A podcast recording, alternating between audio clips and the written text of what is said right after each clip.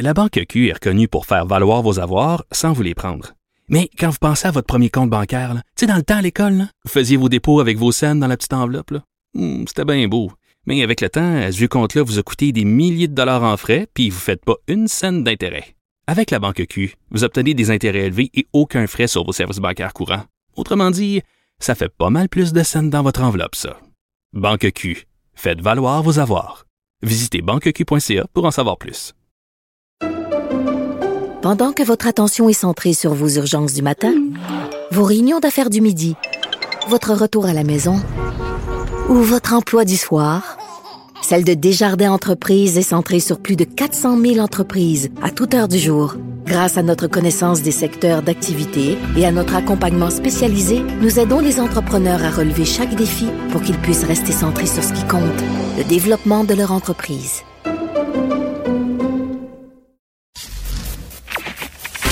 Durocher. Sophie Durocher. Sophie Durocher. Mon nom est Sophie Durocher. Sophie Durocher. Des opinions éclairantes qui font la différence. Cube Radio. Bonjour tout le monde, bon jeudi. Vous avez sûrement vu passer ces images euh, vraiment inquiétantes. Notre collègue euh, de TVA, Yves Poirier, qui est à Ottawa pour euh, couvrir cette espèce de je ne sais plus comment l'appeler, une manifestation, un convoi pour la liberté, un siège, et qui essaye de faire son travail. Il est en direct, il a un micro à la main, et il est vraiment encerclé par des manifestants qui le, le menacent physiquement, qui l'intimident. Moi, j'aimerais m'adresser au, euh, au, au, convoi de la liberté, aux, libertiens euh, qui sont à Ottawa en ce moment euh, et qui en plus utilisent des enfants comme bouclier humain, hein, parce que c'est ça le drame de ce qui se déroule euh, à Ottawa. C'est l'exemple que vous voulez donner à vos enfants? D'intimider des journalistes? Vous dites que vous vous battez pour les enfants, pour la liberté des enfants. C'est ça l'exemple que vous voulez donner à vos enfants. S'en prendre à Yves Poirier, le menacer, l'intimider, le bousculer. C'est ça l'image, c'est ça le modèle que vous voulez être pour vos enfants. C'est pitoyable, je dirais même c'est minable. Quand j'ai vu ces images-là, j'ai poussé un découragé et indigné. Ben voyons. De la culture aux affaires publiques. Vous écoutez Sophie Durocher. Cube Radio. Marguerite Blais a annoncé que les aînés hébergés en RPA ou en CHSLD vont pouvoir profiter d'allègements concernant le nombre de visiteurs autorisés, le maximum de personnes permises dans les salles à manger. Euh, vraiment une bouffée d'air frais. Euh, Est-ce que c'est suffisant? Est-ce que euh, on a vraiment bien pris soin des personnes âgées au cours des dernières semaines, des derniers mois? On va parler de tout ça avec Maître Paul Brunet, il est président directeur général du Conseil de protection des malades. Maître Brunet, bonjour. Bonjour Sophie. Euh, Maître Brunet, euh, on a vu euh, cette semaine Radio-Canada qui nous parlait d'un cas de personnes âgées qui avaient été privées de bain, même privées d'accès aux toilettes. Est-ce que c'est un cas isolé selon vous ou il y a plusieurs de ces histoires d'horreur au Québec? malheureusement, ce n'était pas un cas isolé. On a eu plusieurs plaintes, au moins depuis Noël quand euh, Omicron euh, a surgi, là, notamment dans les CHSLD, les RI, les RPA. Et comme vous le proposez vous-même, c'est un, un peu d'air frais qu'on, envoie. C'est quand même assez triste, sinon choquant, qu'il eût fallu une dénonciation publique et l'intervention de Mme Blais pour faire réaliser à ses experts l'importance de la santé mentale et de la possibilité, toute la possibilité euh, qu'on devait mettre euh, de l'avant permettre aux gens de vivre. Des gens euh, totalement vaccinés et COVID négatifs qu'on enfermait dans leur chambre parce qu'il y avait une, une, éclosion sur un étage où, dans, où il y avait quelqu'un de, de contaminé. Alors, pour les vaccinés COVID négatifs, ces gens-là ne doivent plus être euh, confinés aucunement.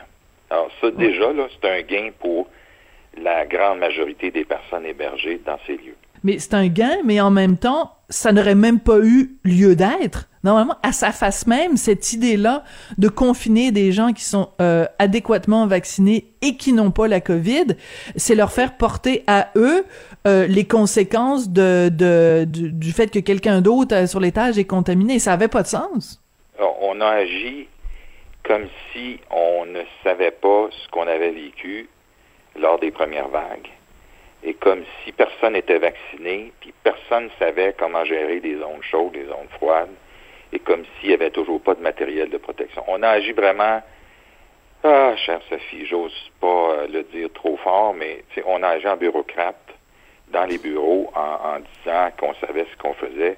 Malheureusement, dans plusieurs de ces cas-là, et je l'ai signalé ce matin au bureau de la ministre, on connaît pas le terrain et on laisse pas, et c'est ce que j'ai demandé, comment ça va se passer sur le terrain, comment nos gens vont interpréter et agir enfin pour faire réaliser à tout le monde que c'est un milieu de vie, que les gens ont le droit de vivre et que depuis les premières vagues, on est plus protégé qu'on l'était, puis il y a moyen de faire attention.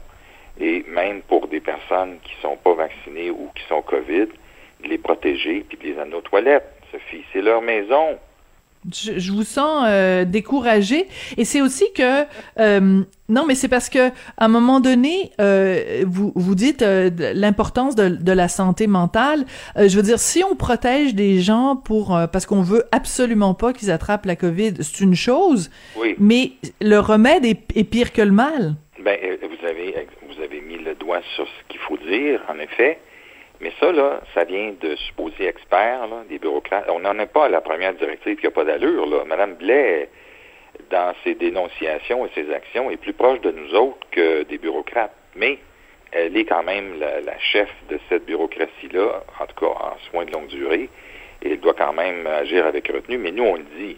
Et quand c'est des affaires aussi épaisses que ça qu'on a livrées, puis on n'en était pas à, ces premières directives-là euh, douteuses, mais quand ça vient d'en haut et que ces gens-là ne savent pas de quoi ils parlent parce qu'ils n'ont aucune expérience clinique, certains de ces bureaucrates-là sont des médecins, ils n'ont jamais agi auprès des patients, ils ont toujours été des fonctionnaires, c'est ça que ça donne. Alors, ramenons un peu d'air fait, et surtout, comme je le propose, parce que la directive n'en parle pas, mais j'ai rappelé que ça prend un gestionnaire ou une gestionnaire sur le terrain, sur le plancher, pour gérer avec le gros bon sens certaines situations qui, localement, méritent d'être ajustées. Ah, C'est-à-dire qu'en fait, c'est ça, c'est que ça part de Québec, les directives partent de Québec, mais il faut que dans chacune de ces euh, unités-là, qu'il y ait quelqu'un sur le terrain qui soit capable de moduler en disant, ben, Madame Gendron, on va pas la traiter de la même façon que Monsieur Tremblay, parce que Madame Gendron a des besoins précis. Donc, mais c'est ça qui est agaçant, Monsieur Maître Brunet, c'est que euh, euh, on, on, on, peut pas, on peut pas gérer tout le monde de la même façon. Mm-hmm. Avec une directive ben, qui vient de Québec, puis qu'on applique avec un, rouleau un rouleau compresseur, là? Oui. Mais euh, je, par, expérience dans le milieu municipal, parce que je viens du municipal, moi, c'est à cause de Claude, mon frère, que je j'agis dans le.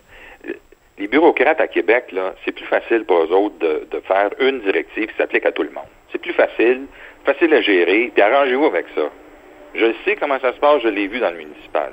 Mais c'est pas ça le Québec, puis c'est pas ça gérer du monde, puis c'est pas ça, surtout pas ça gérer un, réseau de la santé. Monsieur le ministre nous a promis une décentralisation. J'espère que ça ne sera pas comme dans le temps de Marc-Yvan Côté, qui avait juré que son projet de loi 120 en 1991 était une décentralisation. C'était de la foutaise, Sophie.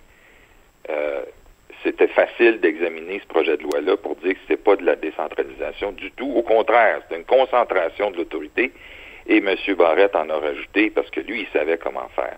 Cela dit, euh, j'ai quand même espoir parce que quand il y a des dénonciations grâce à vous, les médias, les administrations, les autorités réagissent. Puis je pense que Mme Blais l'a bien fait hier. Ils ont sorti une directive euh, assez rapidement. Bon, il y a quelques éléments qui nous manquent quand même, des, des gens de comité qui veulent continuer à faire leur job comme bénévoles et être les, les, dépositaires des droits des usagers ont de la misère à entrer dans les établissements. Il va falloir que ça, ah, soit oui? Ah oui? oui, les gens, euh, les résidents en santé mentale, ceux qui habitent dans les CHSLD en santé mentale ont de la misère à sortir pour prendre de l'air. Êtes-vous sérieux, vous? Là, je suis très sérieux. Pendant qu'il y a des, des membres du personnel non vaccinés qui ont le droit de sortir pour aller prendre de l'air puis fumer, Les résidents en santé mentale ont de la misère à sortir pour aller prendre de l'air. Come on! Fait qu'est-ce que vous voulez, Sophie? Moi, je ne reçois pas, c'est rare que je reçois des choses me disent ça va super bien. Les gens nous appellent, ils nous écrivent pour nous dire que ça va mal, et c'est pour ça que notre organisme existe, grâce à vous d'ailleurs. Hmm. Mais ce que vous venez de nous raconter sur la santé mentale, je veux dire, vous avez dit quelque chose tout à l'heure, vous avez utilisé trois mots, gros bon sens. Euh, il y a aucun gros bon sens là-dedans là. Et euh, ce que vous ce que vous soulignez par rapport au personnel, on le sait, le gouvernement a reculé par rapport à la vaccination euh, du personnel soignant. Donc je veux dire c'est c'est une aberration. Euh, t'es pas vacciné, tu travailles euh, dans une dans un dans le milieu euh, de la santé, toi tu peux aller prendre une pause, aller dehors, mais t'es, les, les patients eux sont sont enfermés.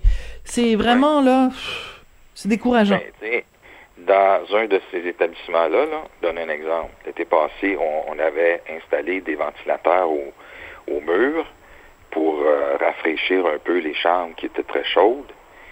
Et puisque est vu malheureusement qu'il y a un des résidents qui s'est pendu en s'accrochant après un des, supports de ces ventilateurs-là, on les a tous enlevés. Fait qu'il n'y avait plus de ventilateur dans les chambres parce qu'il est arrivé un incident. OK, je comprends qu'il y a moyen et, y a, on a un devoir de réévaluer la situation, mais c'est tellement plus facile de tout arracher et de dire bon, ben là, arrangez-vous. Ah, Sophie. C'est des gars qu'on paye très bien, là.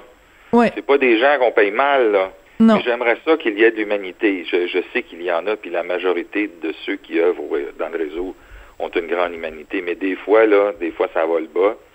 Et euh, je sais que les gens euh, au ministère, chez les ministres, le savent. Mais des fois, les ministres peuvent être bien intentionnés, et, nous autres aussi. Et c'est dans le milieu que ça se gâte. Et c'est là où tirer l'oreille de certains d'entre eux. Mais rappelons-le, il y a des gars et des filles qui ont fait des miracles durant la, pandémie, malgré ce qu'ils ont dû vivre. Il faut le rappeler oui. On va se quitter là-dessus. On va se quitter là-dessus, Maître Brunet. Peut-être pour résumer, euh, moins de bureaucratie, plus d'humanité. Maître Brunet, vous êtes président directeur général du Conseil de protection des malades. Merci de continuer à tenir le fort et de, et de porter euh, le flambeau. Merci beaucoup, Maître Brunet.